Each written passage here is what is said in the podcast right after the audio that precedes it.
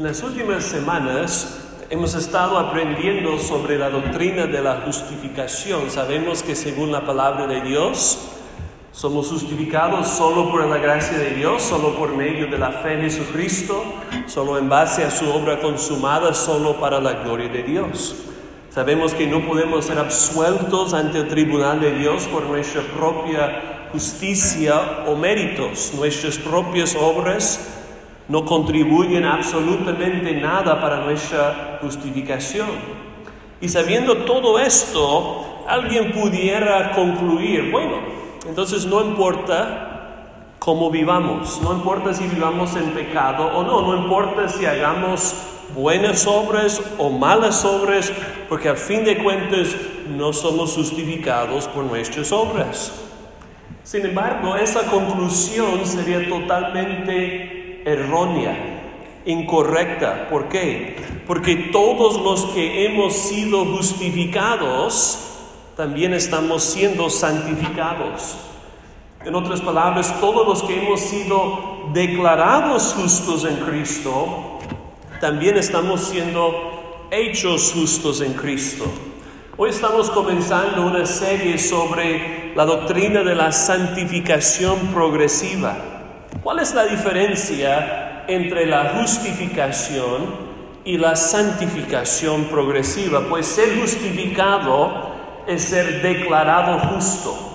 Ser santificado es ser hecho justo. La justificación es una declaración legal, un veredicto de Dios una vez para siempre. La santificación progresiva es un proceso de transformación moral por el cual somos conformados poco a poco al carácter de Jesucristo.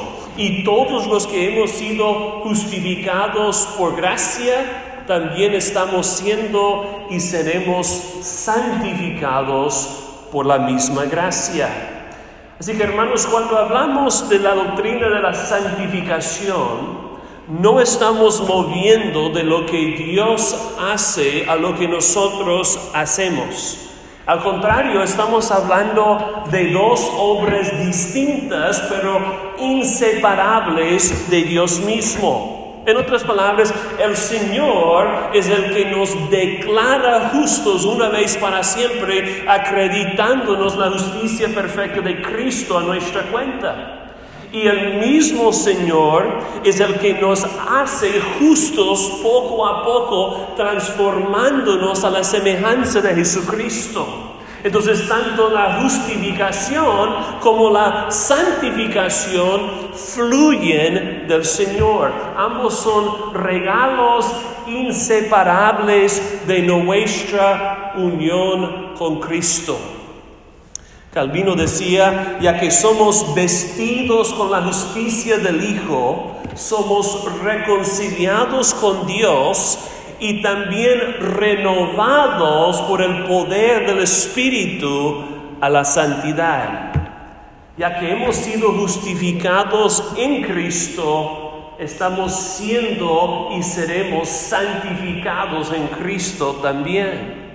Miren, el regalo de la salvación no es una cosa, es una persona y su nombre es Cristo Jesús. Por eso recibir a Cristo es recibir todos los beneficios que Él vino para lograr a favor de los pecadores. Recibir a Cristo es recibir la adopción, la redención, la reconciliación, la justificación, la santificación y la glorificación. Pablo dice en 1 Corintios 1:30, por Él, por Dios, estáis vosotros en Cristo Jesús, el cual nos ha sido hecho por Dios sabiduría, justificación, santificación y redención.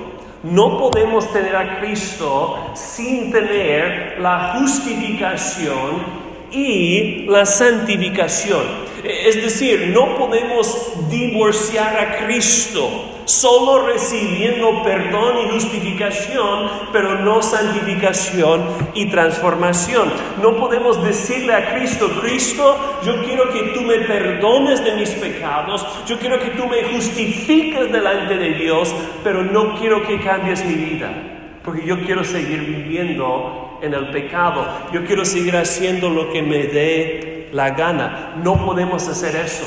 Si Cristo nos ha perdonado, también nos va a transformar. El mismo Cristo que nos justifica, también nos santifica. No podemos tener la una sin la otra porque Cristo es el Salvador completo.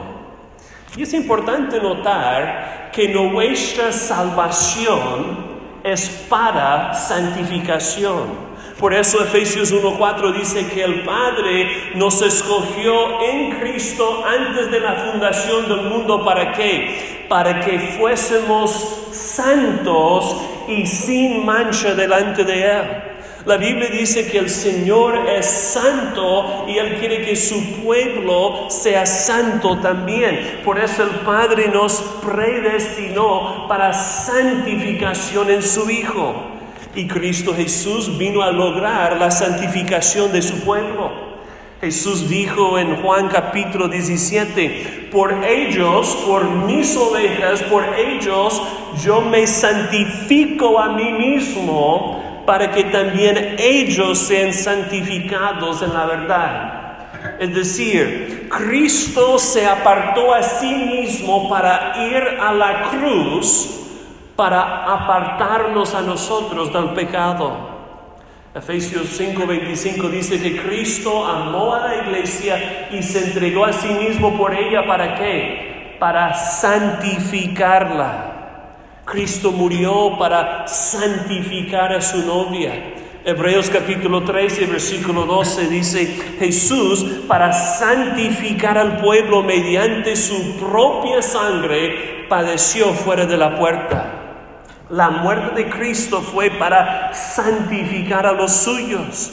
Es por eso que Jesucristo oró por nosotros en Juan 17, 17, santifícalos en la verdad. Tu palabra es verdad. Y sabemos que el Espíritu Santo es el que nos ha unido con Cristo a fin de santificarnos por medio de la fe en Él. Entonces nuestra salvación incluye santificación y esta santificación es una obra trinitaria del Padre, del Hijo y del Espíritu Santo. Hermanos, al hablar de la doctrina de la santificación podemos mencionar dos aspectos de ella. Hay dos lados de la moneda de la santificación. Hay santificación posicional y hay santificación progresiva. La Biblia habla de la santificación en dos maneras, como posicional una vez para siempre y como progresiva poco a poco. Son dos elementos distintos, pero inseparables en la vida del creyente. Todos los que hemos sido santificados posicionalmente, también estamos siendo santificados progresivamente. En otras palabras, si tú no estás siendo santificado poco a poco, nunca fuiste santificado en Cristo en el primer lugar. Pensemos primero en la santificación posicional. Algunos lo llaman la santificación definitiva. Eso significa que el Señor nos apartó del poder del pecado una vez para siempre para pertenecer a Cristo Jesús. Nuestra posición espiritual ha cambiado. Antes estábamos en el reino de las tinieblas, ahora estamos en el reino de Cristo. En el momento de nuestra conversión, la Biblia dice que Dios nos libró de la potestad de las tinieblas y nos trasladó al reino de su amado Hijo. Colosenses 1:13. Es como alguien que se traslada de un estado a otro. Si alguien vivía en Texas y se traslada a Tennessee, su estado ha cambiado. Ya no vive en Texas. Lo mismo sucedió con nosotros de manera espiritual. Antes estábamos en el estado de la oscuridad, ahora estamos en el estado de Cristo. Hemos sido santificados posicionalmente, definitivamente. Y tú dices, pero ¿dónde enseña eso la Biblia? ¿Cuál es la evidencia bíblica de una santificación posicional? Primera de Corintios 1:2. Pablo dice a la iglesia de Dios que está en Corinto, escuchen eso, a los santificados en Cristo Jesús, llamados a ser santos con todos los que en cualquier lugar invoquen el nombre de nuestro Señor Jesucristo. Así que por medio de la fe en Cristo ya hemos sido santificados posicionalmente, ya somos santos en Cristo. Es interesante notar que la iglesia de Corinto tuvo muchos problemas morales. Esa iglesia tuvo bastantes deficiencias en cuanto a su, moralidad. Era una iglesia dividida, permitiendo la inmoralidad sexual, jactándose de ciertos dones espirituales, no creyendo en la resurrección, una iglesia arrogante. Pero al principio de la carta, como hace en casi todas sus cartas, Pablo llama a los miembros de la iglesia que santos. Así que los santos no son solo los que la, religión romana ha canonizado como santos. No, todos los que estamos en Cristo por la fe somos santos. Por eso Pablo dice más adelante en 1 Corintios, en el capítulo 6, versículo 11, ya habéis sido lavados, ya habéis sido santificados, ya habéis sido sido justificados en el nombre del Señor Jesús y por el Espíritu de nuestro Dios. Así que hermanos, posicionalmente, definitivamente ya hemos sido santificados en Cristo. Pero el otro lado es la santificación progresiva. Y por lo general cuando los cristianos hablamos de la santificación, estamos hablando de la santificación progresiva. ¿Qué significa eso? El Señor nos está apartando poco a poco de la presencia del pecado para parecer cada vez más al carácter de Cristo. La santificación progresiva es el proceso por el cual el Espíritu Santo nos conforma a la imagen de Cristo Jesús por medio de nuestra fe obediente. Pablo dice en Romanos 6:22, ahora que habéis sido libertados del pecado y hechos siervos de Dios, tenéis por vuestro fruto que la santificación. Pablo dice en 1 de Corintios, eh, perdón, 1 de Tesalonicenses capítulo 4, esta es la voluntad de Dios. ¿Quieres saber la voluntad de Dios para tu vida? Esta es la voluntad de Dios, su santificación. Es decir, que se abstengan de inmoralidad sexual.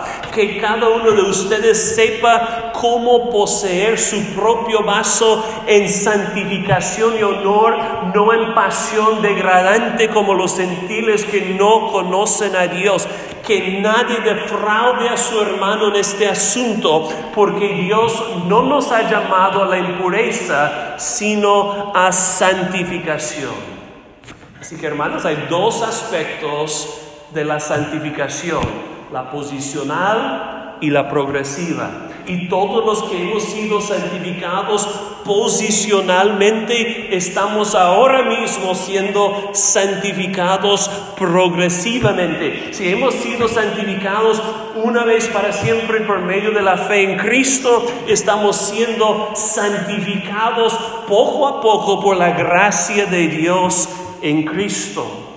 Y en esta serie sobre la santificación vamos a enfocarnos más en la santificación progresiva. Vamos a aprender cómo podemos crecer en nuestra semejanza al carácter del Señor Jesucristo. Hermanos, Dios nos ha dicho, yo soy santo, así que seamos santos como Él es santo. Y vamos a empezar hoy hablando de un texto de suma importancia en la, en la, santificación. Romanos capítulo 6. Vamos a enfocarnos en los versículos del 1 al 14. Y el punto principal de este pasaje es que no debemos seguir pecando. ¿Por qué? Porque estamos unidos con Cristo por la fe. En unión con Cristo ya hemos muerto al pecado y resucitado con Él para andar en una nueva vida de santidad. Así que si queremos crecer en la santificación, hay tres exhortaciones que fluyen de este texto. Primero, recordemos nuestra unión con Cristo.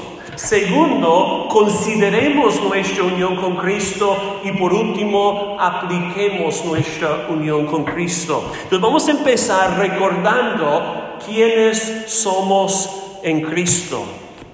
Si nosotros predicamos el Evangelio de pura gracia en Cristo, alguien nos va a hacer la pregunta de Romanos 6.1. Miren en sus Biblias, Romanos capítulo 6, versículo 1. ¿Qué pues diremos? ¿Perseveraremos en el pecado para que la gracia abunde? Algunas versiones dicen, ¿continuaremos en el pecado para que la gracia abunde? ¿Será que nosotros podemos seguir pecando ya que somos justificados solo por la gracia de Dios y no por nuestras obras? Pues en el capítulo 5 de Romanos, Pablo acaba de decir en el versículo 20, donde el pecado abundó, sobreabundó la gracia. En otras palabras, hay más gracia en Cristo que pecado en nosotros. Pero alguien pudiera concluir, si la gracia de Dios abunda tanto cuando nosotros pecamos, que sigamos pecando. Pero Pablo responde en el versículo 2, en ninguna manera, de ningún modo, ni se les ocurra, porque los que hemos muerto al pecado, ¿cómo viviremos aún en él? Hermanos, ¿por qué no debemos seguir pecando? ¿Qué dirías tú? Pues algunos dirían porque no es correcto o porque no agrada al Señor y son buenas respuestas. Pero ¿cuál es la lógica del apóstol Pablo? No debemos seguir en el pecado. ¿Por qué? Porque hemos muerto al pecado. El tiempo del verbo se refiere a una sola acción en el pasado. Ya nos morimos una vez para siempre al pecado. Pero tú dices, ¿qué significa eso de haber muerto al pecado? pues no significa que es imposible que podamos cometer un pecado otra vez. Este pasaje no enseña un perfeccionismo en la vida cristiana. Lo que significa es que el pecado es una incongruencia moral para los creyentes en Cristo. No es una imposibilidad que un cristiano peque, pero sí es una incoherencia, es absurdo. No encaja con nuestra nueva identidad en Cristo. Si hemos muerto con Cristo al pecado, es contradictorio que pudiéramos seguir viviendo en el pecado. Así que cada vez que tú y yo pecamos, y si seguimos pecando, hay que ser honestos, pero cada vez que pecamos estamos actuando en contra de lo que ahora somos en Cristo. Haber, muerto al pecado implica que ya no estamos bajo el poder del pecado.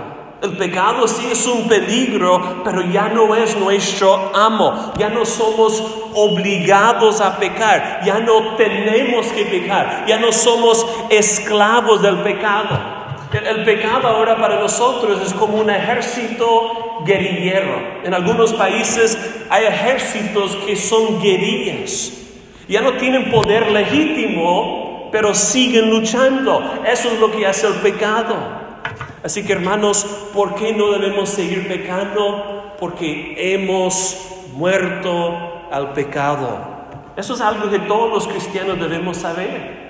Por eso Pablo pregunta en el versículo 3, ¿O no sabéis que todos los que hemos sido bautizados en Cristo Jesús hemos sido bautizados en su muerte?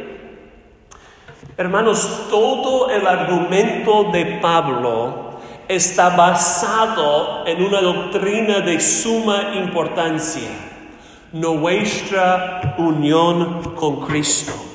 La Biblia enseña con mucha claridad que todos los creyentes estamos unidos con Cristo. El Nuevo Testamento habla de nuestra unión con Cristo más de 200 veces, muchas de las cuales están en las cartas de Pablo. El apóstol repetidamente habla de los cristianos como en Cristo, en Cristo Jesús en el Señor, en Él. Tú lo puedes ver ahí en el versículo 3. Dice, hemos sido bautizados ¿dónde? En Cristo Jesús. Pregunta, ¿qué es un cristiano? Pues pudiéramos dar varias respuestas correctas, ¿no? Un cristiano es un seguidor de Jesucristo un creyente en Cristo, un discípulo de Cristo, un aprendiz de Cristo. Pero bíblicamente hablando, una de las mejores respuestas es que un cristiano es alguien unido con Cristo por la fe. Un cristiano es una persona que está en Cristo Jesús. ¿Por qué es tan importante que estemos unidos con Cristo? Nuevamente voy a citar al Calvino. Él decía, escuchen eso, mientras estamos sin Cristo y separados de Él, nada de lo que Él sufrió y hizo por la salvación de la raza humana es del menor beneficio para nosotros. Para comunicarnos las bendiciones que recibió del Padre, él tiene que ser nuestro y morar en nosotros. Por eso Él es llamado la cabeza y nosotros estamos injertados en Él y vestidos con Él. ¿Qué quiere decir Calvino? Si tú no estás unido con Cristo, nada de lo que Él logró es tuyo.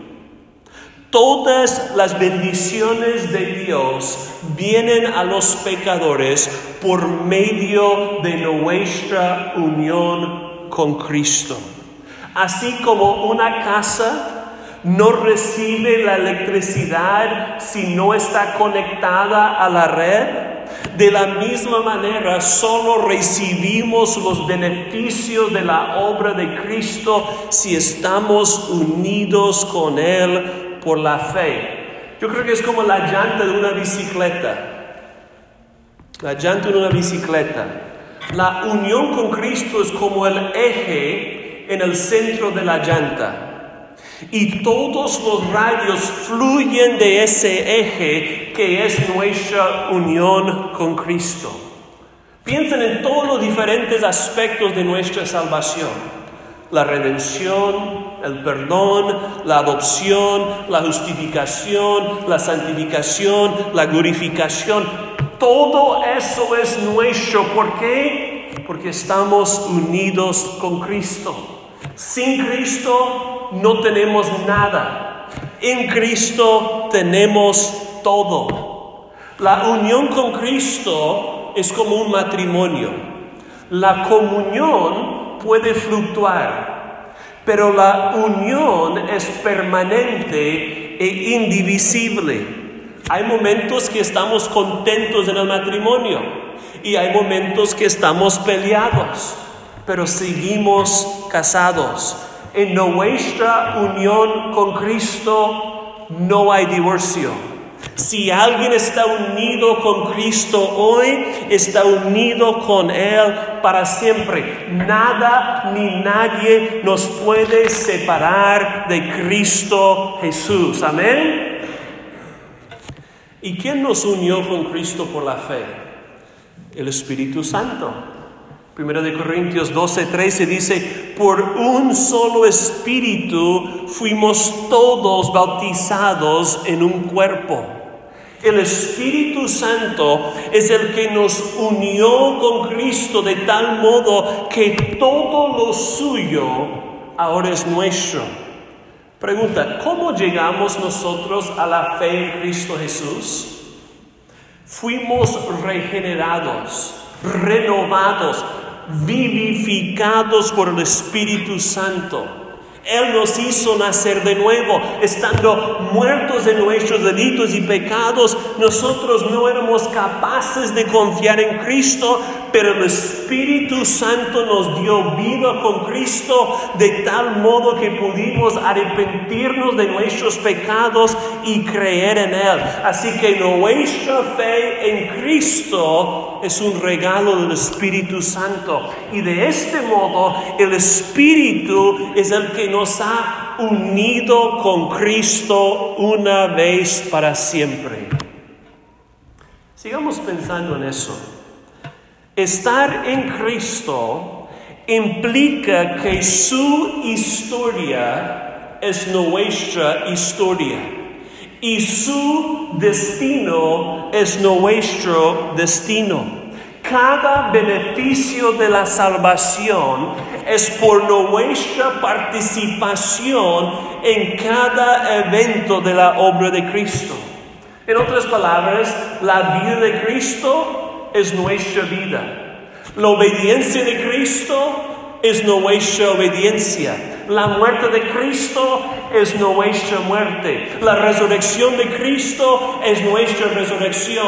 La ascensión de Cristo es nuestra ascensión. La exaltación de Cristo es nuestra glorificación. Por eso Pablo dice en Efesios capítulo 2 que Dios nos dio vida juntamente con Cristo y juntamente con Él nos resucitó y asimismo nos hizo sentar en los lugares celestiales en Cristo Jesús. Así que todo lo que Cristo hizo en su humanidad, nosotros también lo hicimos. ¿Por qué? Porque estamos unidos con Él. Así que en base a esta doctrina, Pablo puede hacer la pregunta del versículo 3. ¿No sabéis que todos los que hemos sido bautizados en Cristo Jesús, hemos sido bautizados en su muerte? Nosotros sabemos que nos morimos con Cristo al pecado. ¿Por qué? Porque nuestro bautismo lo representa. El bautismo simboliza nuestra muerte, sepultura y resurrección con Cristo. Tu bautismo representa el hecho de que tú te moriste con Cristo al pecado y te resucitaste con Cristo para vivir una nueva vida. Es por eso que el bautismo debe ser por inmersión. En el original la palabra bautizo significa ser sumergido en agua. Cuando la persona es sumergida en el agua, eso representa su muerte y su sepultura con Cristo al pecado. Y cuando la persona es levantada del agua, eso representa su resurrección con Cristo a una nueva vida. Pero déjeme aclarar algo. El bautismo no es nuestra acción, es la acción de Dios. ¿Me escuchaste? El bautismo no es primariamente lo que nosotros hacemos, es lo que Dios hace por nosotros en Cristo. Si nosotros preguntáramos a la mayoría de los cristianos, ¿qué fue tu bautismo? Yo creo que la mayoría diría, fue mi profesión de fe en Cristo. La gente piensa del bautismo en términos de nuestra acción. Pero la Biblia habla del bautismo en términos de lo que Dios hizo por nosotros en Cristo. Es por eso que todos los verbos están en voz pasiva. ¿Se fijaron? Hemos sido bautizados. No nos bautizamos a nosotros mismos. ¿Cuántos de ustedes se bautizaron a sí mismos? Ninguno. El Espíritu Santo es el que nos bautizó en Cristo. Por eso Gálatas 3:27 dice, todos los que fueron bautizados en Cristo, de Cristo se han revestido.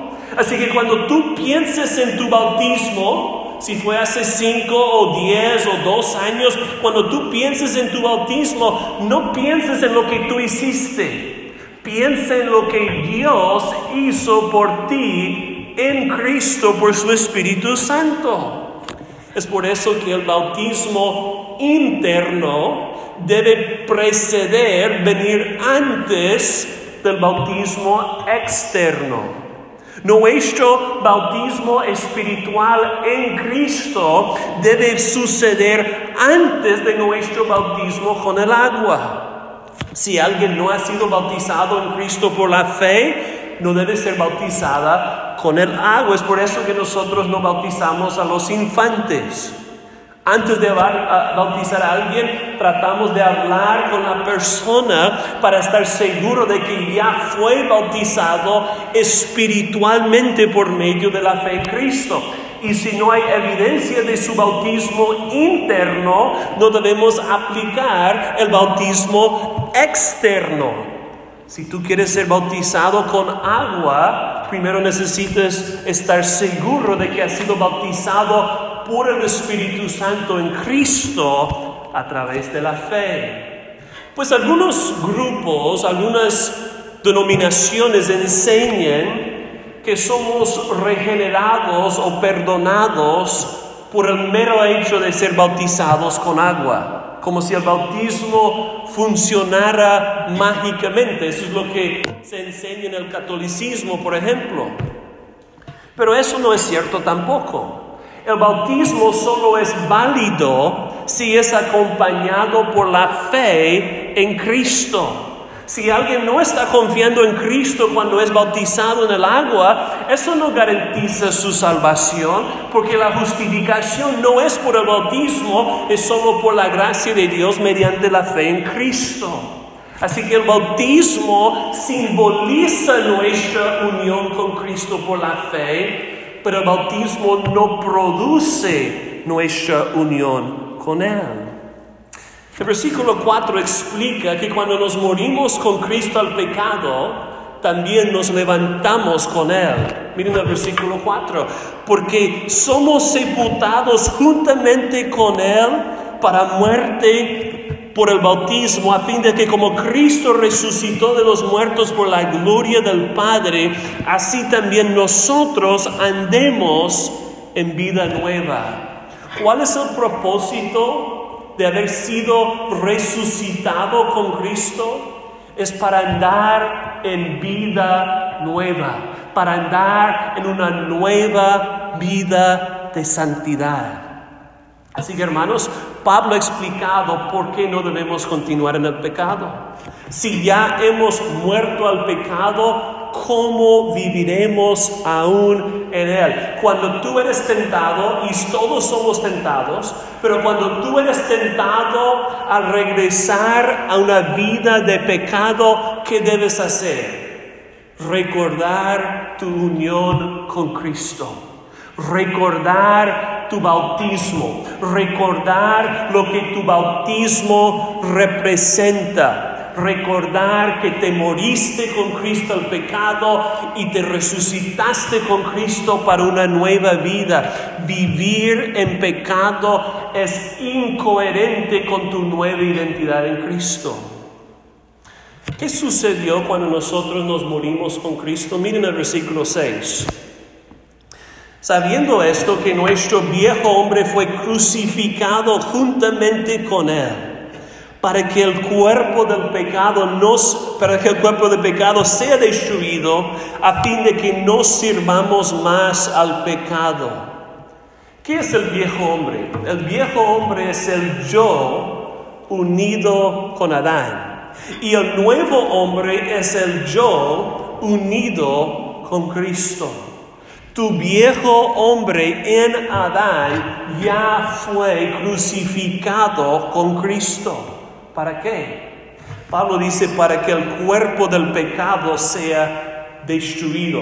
La idea de destruido es reducido a la impotencia, hecho inoperante. En otras palabras, el poder del pecado fue roto en el momento que nos morimos con Cristo al pecado. ¿Y qué es ese cuerpo de pecado que perdió su fuerza? No es el cuerpo, sino que es el pecado. Hermanos, el cuerpo en sí no es malo, pero el pecado lo usa para pecar y sabemos que el cuerpo no es malo porque Cristo Jesús tiene un cuerpo humano como el nuestro. Así que nuestro cuerpo en sí no es malo, pero el problema es que el pecado usa nuestro cuerpo para hacer la maldad. Los labios engañan y hablan blasfemias y calumnias. Los ojos miren cosas impuras, los oídos escuchan basura, las manos hacen daño a otros, las partes sexuales cometen adulterio y fornicación. Todo esto es lo que nosotros practicábamos antes de estar en Cristo. Pero la Biblia dice que ese viejo hombre fue crucificado. ¿Para qué? Para que ya no seamos esclavos del pecado. Así que en primer lugar, hermanos, para vivir en santidad tenemos que recordar nuestra unión con Cristo. La segunda exhortación es que consideremos nuestra unión con Cristo. Miren el versículo 11. Así también vosotros consideraos muertos al pecado, pero vivos para Dios en Cristo Jesús, Señor nuestro. Ese versículo está en clave. Es el primer mandato en toda la carta de Romanos. Pablo ha estado diciendo por cinco capítulos, sabemos, sabemos, sabemos, sabemos. Y ahora él dice, consideremos. Es un término de contabilidad. La idea es que contemos algo, que calculemos, pensemos, concluyamos, que lo tomemos por hecho. Y tú dices, ¿cuál es esa verdad que tenemos que considerar y creer que estamos muertos al pecado, pero vivos para Dios? Y fíjense, hermanos, que estamos vivos para Dios, ¿dónde? En Cristo Jesús, Señor nuestro.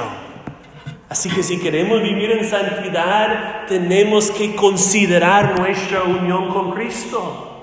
Antes de cometer cualquier pecado, nos toca pensar, yo estoy unido con Cristo. Ya no vivo yo, sino que Cristo vive en mí. Yo no debo pecar porque yo ya morí con Cristo el pecado. Yo ya tengo nueva vida con Cristo. Así que yo puedo y debo vivir en santidad. Hermanos, para vivir en obediencia al Señor, tenemos que calcular, tenemos que pensar que estamos unidos con el Señor.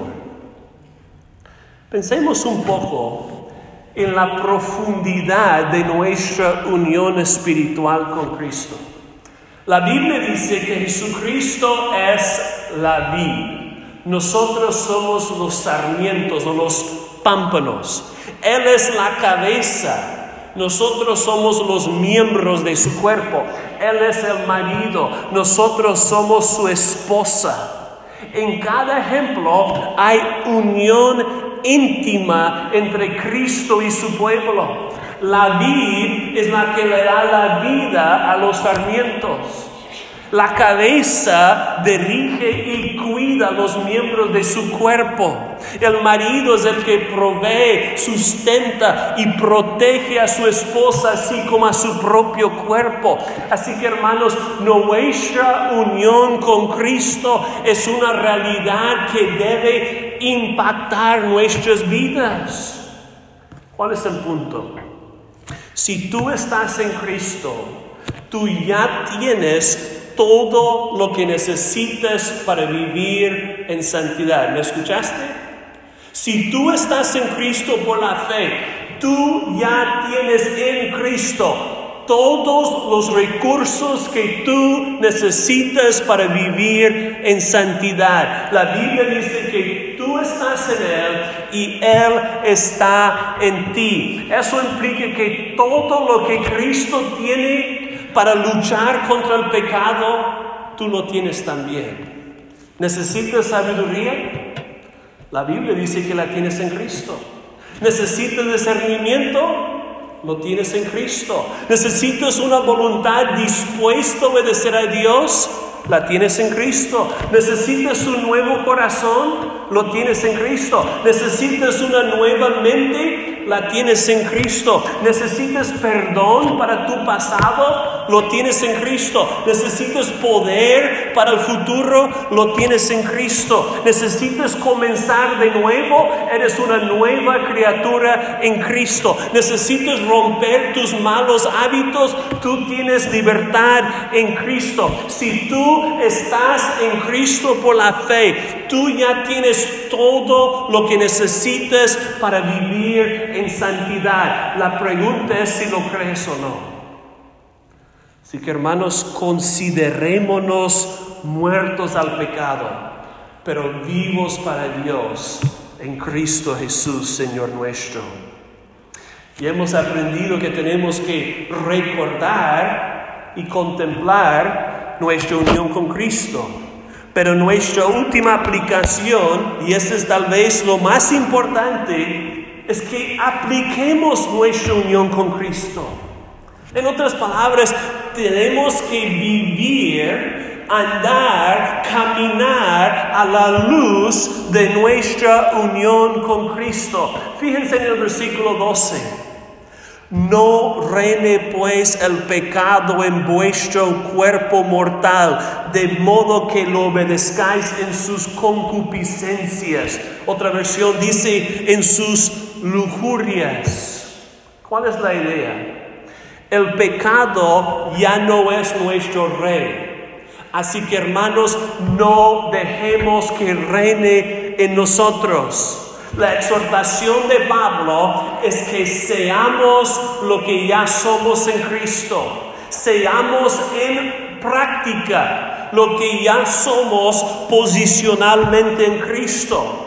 Cuando nos caemos en el pecado, no redefine lo que somos en Cristo. Nuestra unión con Cristo es segura. Pero hermanos, tenemos que caminar a la luz de nuestra identidad en el Señor. Es como cuando un papá le dice a su hijo de 10 años, tú ya no eres un bebé, así que no estés chillando.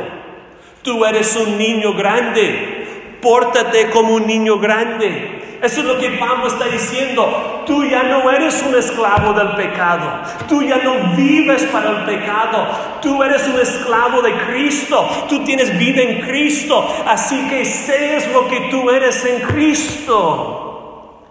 Hermanos, estamos unidos con Cristo. Por eso no tiene sentido que sigamos viviendo en el pecado. Si Cristo nos ha librado del reino de las tinieblas, no andemos en tinieblas. Si Cristo nos ha librado de nuestros deseos carnales, no andemos en la carne. Ya somos libres del poder del pecado pero todavía somos tentados. Por eso tenemos que vivir como libres. Así que hermanos, no dejemos que el pecado reine en nuestro cuerpo mortal de modo que obedezcamos sus lujurias, digamos no al pecado. Miren el versículo 13. Ni tampoco presentéis vuestros miembros al pecado como instrumentos de iniquidad sino presentaos vosotros mismos a Dios como vivos de entre los muertos y vuestros miembros a Dios como instrumentos de justicia.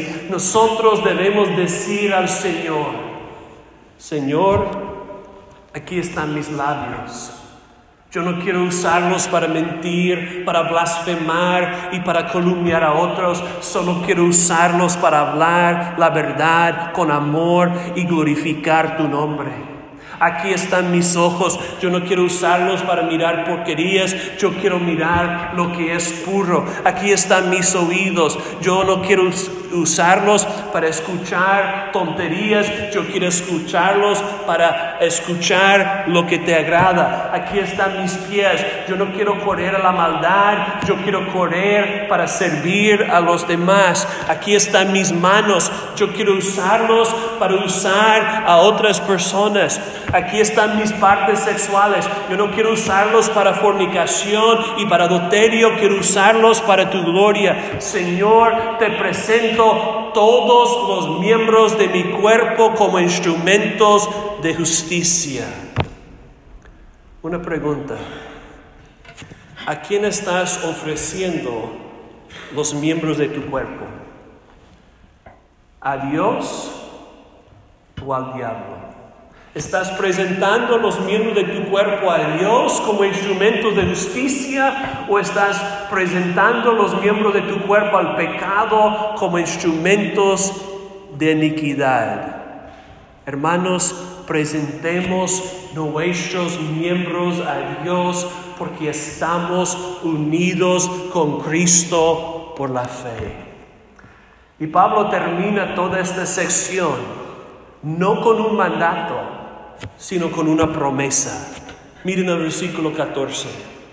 Porque el pecado no se enseñoreará de vosotros. Otra versión dice, el pecado no tendrá dominio sobre vosotros, pues no estáis bajo la ley, sino bajo la gracia. Es una promesa del Señor. El pecado, si tú estás en Cristo, el pecado jamás será tu amo otra vez. Así que no lo tienes que obedecer. La promesa del Señor para los que estamos en Cristo es que el pecado jamás tendrá dominio sobre nosotros otra vez. ¿Por qué no? Porque no estamos bajo la ley, estamos bajo la gracia. Y no estamos bajo la ley ¿por qué? Porque la ley no nos pudo dar libertad del pecado. La ley sí nos guía, pero no nos condena. Estamos bajo la gracia porque la gracia de Dios fue poderosa para librarnos del poder del pecado. La gracia de Dios hizo lo que la ley de Dios no pudo hacer nos libró. Así que la gracia es más poderosa que la ley. Escúcheme, es por eso que el combustible de la vida cristiana no es solo saber las reglas de Dios. Hay muchos que piensan, lo que mis hijos necesiten son reglas. Si les doy las reglas, si les doy las reglas, si les doy las reglas, van a obedecer. ¿Y saben qué? No van a obedecer. ¿Por qué? Porque la ley no puede cambiar sus corazones. La ley no puede arrancar un corazón de piedra y hacer un trasplante para poner un corazón de carne que quiere obedecer a Dios, pero la gracia de Dios sí. Si tú quieres vivir en santidad, necesitas estar asombrado todos los días por la gracia de Dios en Cristo. Necesitas mirar la cruz y decir, cuando Cristo murió por mi pecado, yo también morí con Él al pecado. Cuando Cristo fue sepultado, yo también fui sepultado. Cuando Cristo resucitó, yo también fui resucitado con Él. Si tú quieres vivir en santidad, tienes que atesorar la gracia de Dios más que cualquier pecado que te está tentando. ¿Qué es más valioso para ti? ¿Lo que Cristo hizo por ti en la cruz o ese pecado que te está tentando? Así que hermanos, la voluntad de Dios para la iglesia, gracia y verdad, es que todos andemos en santidad en Cristo. Y la única manera de vivir en santidad es recordando, considerando y aplicando nuestra unión con Cristo. Mis queridos hermanos, seamos lo que ya somos en Cristo.